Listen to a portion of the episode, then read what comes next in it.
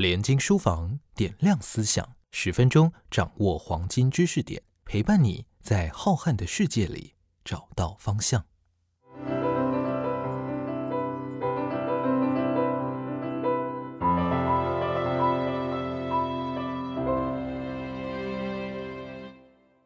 Hello，各位听众朋友好，我是联合文学杂志总编辑王崇威，欢迎来到联经书房点亮思想。我们今天的来宾是廖鸿基老师。陈伟好，呃，听众朋友大家好，我是廖鸿基。今天我们要请廖鸿基老师谈的是他的最新作品，也是他的第一本长篇小说《最后的海上猎人》。是的，今天由我来稍微这个担任主持了哈，来跟这个廖鸿基老师谈谈这本。呃，其实非常独特的一本啊海洋文学作品，是呃，或者是你说渔民文学也好，海洋文学也好，但是我觉得我在读的时候，当然是非常的呃震动，非常的感动。但我想大家应该第一个会想要问的问题，应该是呃我啦，我就会拿来跟《白金记》或跟《老人与海》比较。那其实梁杰老师之前有帮呃连金版本的《白金记》写了这个序嘛，哈，是导读，对导读。那呃，老林啊，我想这个刚刚是猎捕马林鱼，有有点类似的鱼类啦。哈。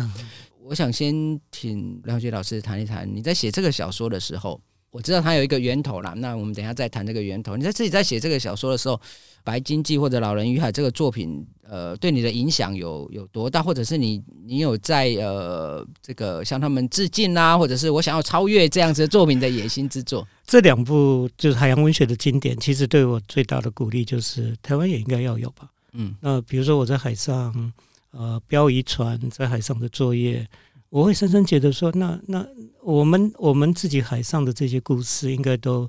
都胜过老人与海，那那那只只是过去没有人把把它写出来而已。那我就觉得，因为我在标语船上面工作过，我担任过二手，担任过舵手啊，所以呃，有现场经验的我，应该是有这个责任把这样精彩的故事把它给写出来。标渔船上，如果大家读这本小说的话，你就知道标渔船上至少要三个人嘛，对不对？是。那老人鱼海只有一个人而已，然后但是捕鲸船当然非常多人呐，哈，所以他 刚好借在借在中间，它是一个团队的合作，而且并不是一个，比如像老人鱼海，这是一个讲述比较孤独的故事。那这个基本上是一个团队合作这件事情。那我觉得这个是呃，这本小说在呃海洋文学里面也会一定会有一个很重要的位置。但我也知道这本小说一开始的源头。其实是你的散文，对不对？《特海郎》里面那个丁半，丁半，丁半，丁半，丁半，丁半，白肉奇白肉奇或白皮奇，哎，也可以。对，在丁半里面其实是有呃，里面就有这个海洋杯啊，有抽用啊。另外一个就是我，对，就是这个廖鸿基是这个本人。那呃，但这个已经是好久以前的作品了，是二三十年了。嗯，过去因为生活艰困了，所以我必须经常外出去。呃，去去赚一点生活费哈，所以过去的创作时间比较被切割的零碎，那切割零碎就比较适合散文啦。所以过去的写了蛮多的有关于标题的散文的部分啊。当这部长篇小说完成之后，回头来看，那过去写的散文大概都是。这部长篇小说的笔记吧，当初幸好留下了这些笔记。嗯，那散文比较是片段性质的啊，比较是情境性质的。那长篇小说可以把它统合起来，嗯，统合起来。如果这一次的长篇小说如果算成功的话啊，如果如果是引起一些回应回响的话。那对我就是一个莫大的鼓励啊！接着我过去在海上其实留下了蛮多的片段啊，留留留下了二十几本散文啊，而这些散文都可以重新组合来呃改写成长篇小说。但为什么这么慢？为什么这么慢才写长篇小说？呃，是因为呃，因为过去就是生活艰困嘛，我必须在外面跑，必须在外面赚生活。现在生活比较不艰困。呃，对，现在 现在的第一个啦，第一个条件是能力，写长篇小说的能力。我觉得现在大概比较成熟一点了。那再来就是呃，就是现实生活上的压力没那么大了。嗯嗯。啊，所以这两个条件呃，让我现在才开始写长篇小说。这个在《丁半散文》里面，其实就是有三个角色，就是两个角色其实是跟这个小说是重叠的啦，对不对？那我想这个当然我们就要满足一下 听众朋友，其中那个廖鸿基在散文里面出现，这个廖鸿基当然是老师本人嘛，哈。但在长篇小说里面，这个人呃，应该是被一个原本叫做清水的人清醉呀，哈，要不然清醉呀。那这个后半段他改成叫乐醉哈。我觉得这个名字真的取得真的太棒了。这个刚好是一当然是一个对照了哈，他这个人生的境界的一个一个转变。那另外一个是他用台语来念的时候，他非常的到底，非常的这个亲切情醉乐醉哈。我觉得这个很很适切。这宏基大哥自己在这个典范里面，其实有谈到说，其实你原本最好也做到二手而已，对不对二标手而已哈，对不对？你还不敢做这个主标手。那这个跟其实我们后来呃，我读这最后的海上猎人，其实有很多呃雷同之处了哈。所以我们当然会想说，这个如果我们说这是你的半自传小说，会不会很生气？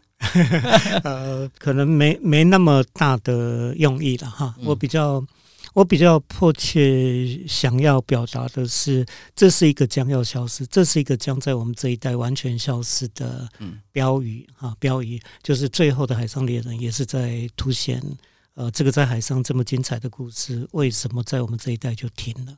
为什么这么精彩的故事，我们还没有好好的享用它以前，它就消失不见了？嗯嗯，对，所以呃，这部小说，我想至少留下。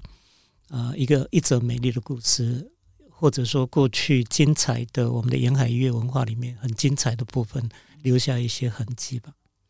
我觉得我呃最感动的，事实上我也读到流眼泪的部分，其实还是有两个片段了哈。第一个当然是抽用啊，那种一一切的想要回到海洋上的那样子的个个心情哈。那其实我当然不是特嗨狼哈，不像廖鸿基老师这样。那另外一个部分是这个情罪呃变成勒罪啊，这个的过程哈，他如何从一个城市的挫败的年轻人，呃，而且还离婚了这样子一个挫败的年轻人，如何重新经历过海洋这样子的操练哈？但是里面其实这个你没有真的上过船的，我想不太不太清楚这件事情。然后个红旗大哥自己的这种过来人的心情，你如何？所谓这种操练的过程，到底是一个到底是怎么回事呢？为什么人一进到海洋变成一个渔夫之后，他会整个不管是身形上的改变，是人的性格上都会整个改变？这到底是怎么？呃，的确也是我我个人也是因为接触了海而有重新开始的机会嘛，或者说生命的第二口气哈，都是海洋给我的哈。那过去也是陆地上走到困境嘛，走到无路可走啊，然后。算是从陆地逃到海上去了，那没有想到到海上去看见了海上的这一些啊，那每每一个风景或者海上所经历的事件，都不是过去陆地上曾经有过的，所以对我来讲都是一个新鲜的、新奇的哈。那这些对我的对一个创作者的感受、感官、感动来讲，我觉得都相当大的冲击哈。所以这个东西都很想跟人分享。嗯。啊，就我的写作其实也是因为这样开始的。那没有想到写作过去台湾大概种种因素让台湾过去持续背对着海了，所以海洋这一块过去很少人去动笔书写。嗯嗯啊，那我我写了之后没有想到它引起一些回响，那对我就是一个很大的鼓励嘛。啊，就说哎，这个海上的精彩故事透过我的书写是能够让台湾社会知道了解啊。那有了这样的基本认识之后，就有可能转过头来，有海阔天空的机会。所以就带着很大的使命，觉得说这大概也只有因缘际会，我从事这样的医疗工作，而有表达的机会嘛。所以我我我觉得我应该更多元的来呃做书写，来记录这些。嗯。其实标旗语这个呃语法然后其实已经呃逐渐失传了啦哈。那不只是这个这篇长篇小说，其实我们之前也看过一个呃这个纪录片叫《战浪》啦，然后又绘本其实也会谈这件事情。但是所有的任何的创作里面，我还是读到这本是最为让我感动的。觉得这个这个长篇小说是比其他的现在看起来的艺术呈现里面是最让我感动的。那我觉得最感动的一点就是说。整艘船都是戏，所以你看其他的绘本或者是这个纪录片的时候，我就觉得好像好像少了一点什么。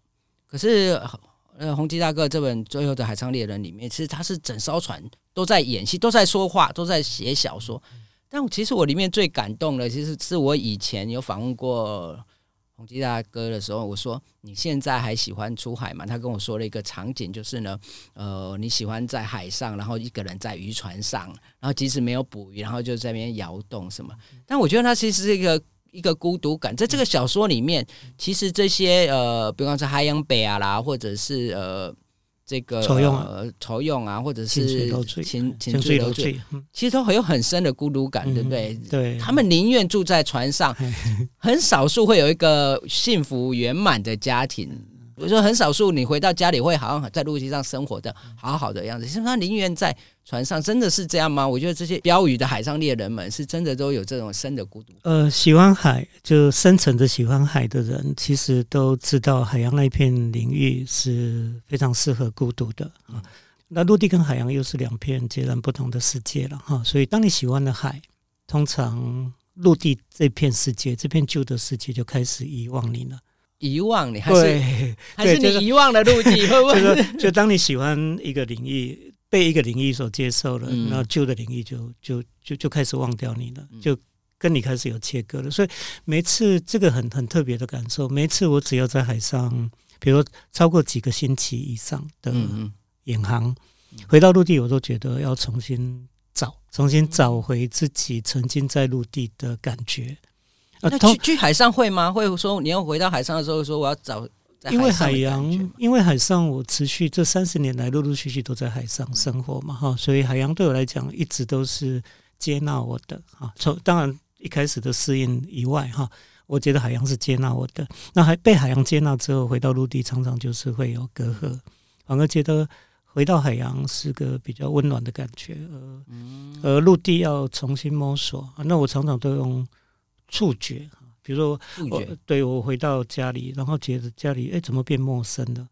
然后我用手机摸墙壁，去摸去摸家里的，借由借由打扫或者什么去用触觉来感觉嗯。过去跟家的关系，这样。哈。那那我我不知道是我特别还是 应该应该人的惯性里头会有这样子吧哈，就说当当一个领域你觉得是最最舒适的，他接纳了你，原来的家好像对你就比较陌生的这种回应。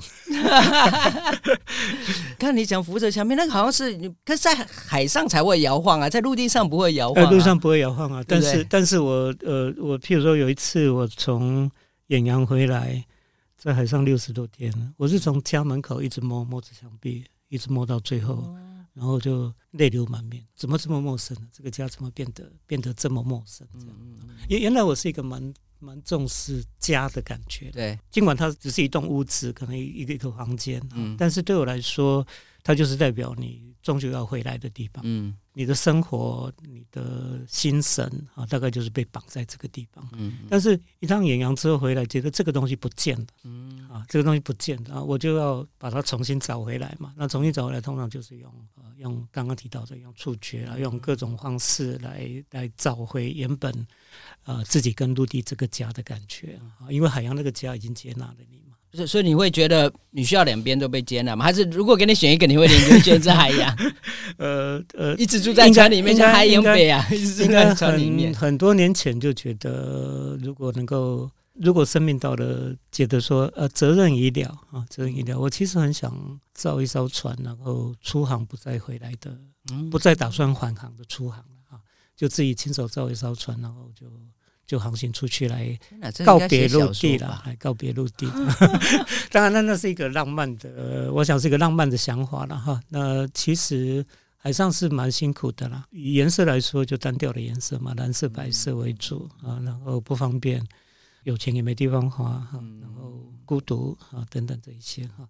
那要很浪漫了，就是真的很喜欢海，嗯就是你即使在海上漂流，你都会觉得、啊这是一种享受。但会觉得是安全的吧？呃，是世界的安全，是安全是对，就是被被被被收容啊嗯，被被认可啊，被认可这样。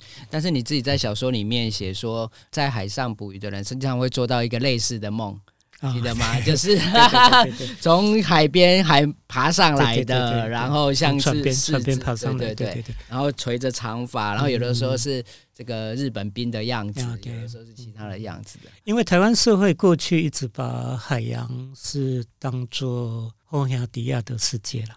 对，啊，就是说，呃，在在陆地上，也许我们拜拜是拜神，嗯。那海上都是拜后亚迪亚，就是拜鬼。啊。嗯嗯啊，也也就是说，呃，在过去的认知里面，海洋是发生过太多太多事情了啊，海上都是一些孤魂野鬼。对啊，那那所以以这样的观点来看，过去海上的确发生一些事情嘛，哈，而这些事情就会演变成为呃我们心里面的恐惧吧。嗯嗯那心里面的恐惧大概就是会用梦的形式呈现嘛。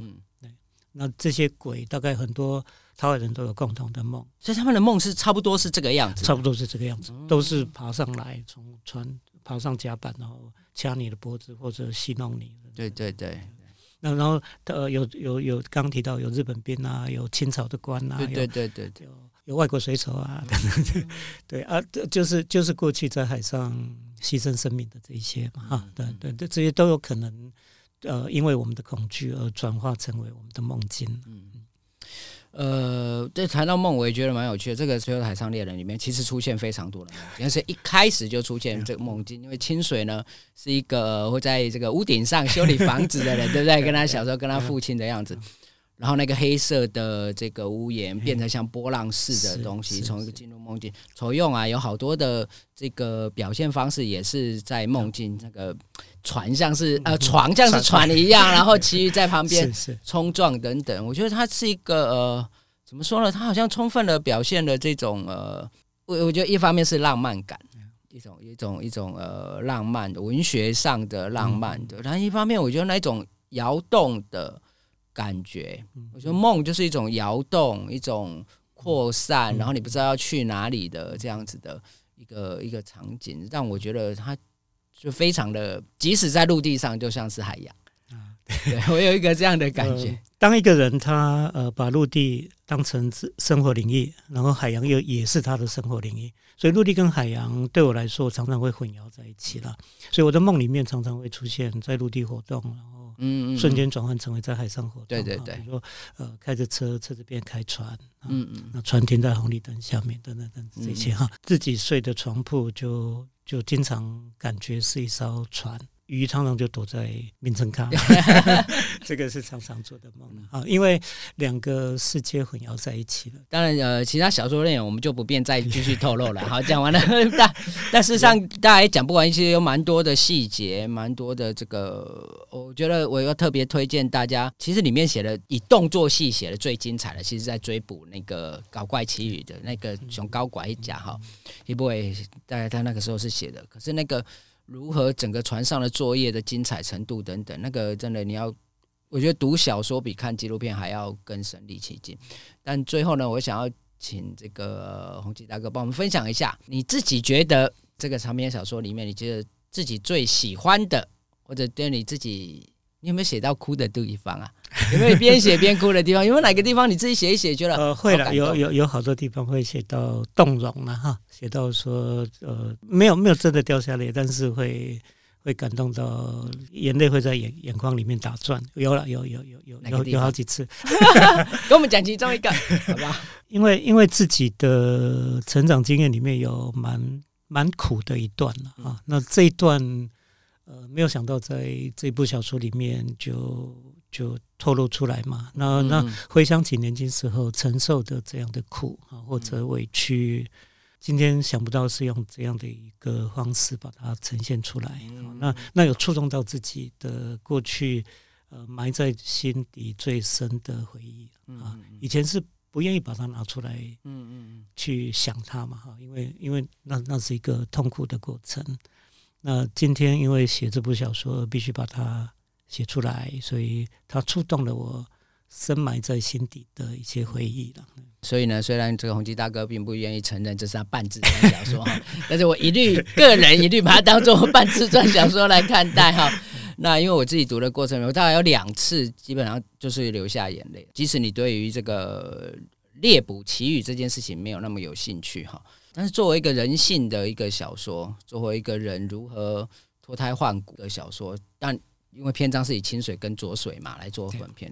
所以其实主角其实这个情最高的罪，呃，就是这个人啊，哈。然后作为他一个这个如何从一个城市人，然后脱胎换骨成一个海人，然后那种心境上转变，它可以适用在好多的小说的结构里面，或者是适用在很多人人生里面。我觉得这是这本小说最令人动容的地方，所以才会像让我这样的人觉得 呃很感同身受这样。谢谢，希望大家喜欢。那我们今天呃就很谢谢梁宏基大哥，谢谢。谢谢大家。谢谢